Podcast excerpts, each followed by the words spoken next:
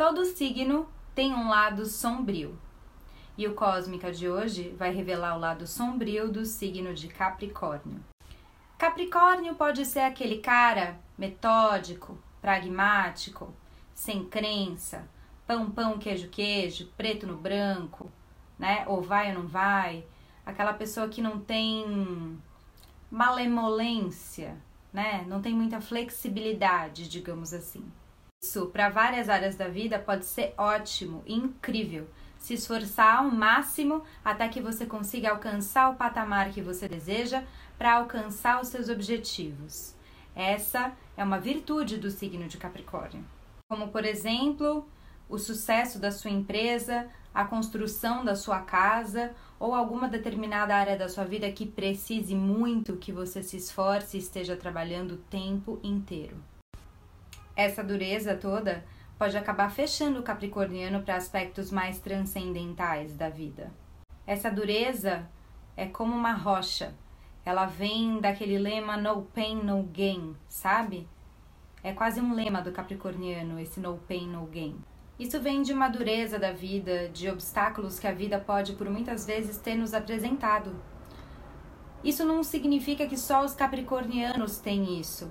Pessoas que têm um Capricórnio forte no mapa natal ou um Saturno forte no mapa natal também podem ter essa referência de dureza, de dificuldade, de obstáculos na vida. Um Capricórnio na casa 9, por exemplo, pode ver a vida como um lugar duro, onde você tem que ralar, se esforçar e saber que a vida pode te trazer várias coisas, inclusive as piores possíveis. Endurecer, pero sin perder la ternura jamás.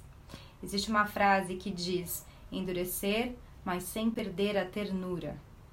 O polo oposto, que é o signo de Câncer, é que nos lembra dessa malemolência, dessa água toda, que nos lembra de nos abrirmos para as relações, para o desconhecido, para o afeto.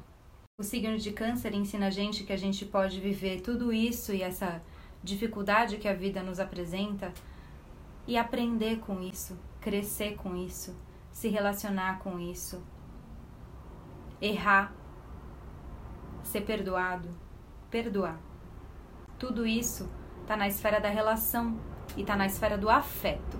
Há algo também nos capricornianos que leva eles muito para o conservadorismo, para as tradições, para estruturas que por muitas vezes estão obsoletas e que não condizem com os tempos modernos que a gente vive.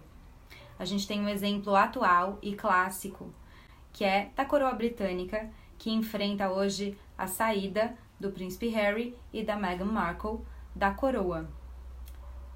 A gente vê que a Meghan é uma mulher negra, trabalhadora, autônoma, ligada a altos ideais como o feminismo e que se viu impedida de exercer uma grande parte de si mesma por ter que ceder à estrutura obsoleta que não condiz com o tempo que ela vive hoje, que ela acredita e que gosta de lutar para que a sociedade avance.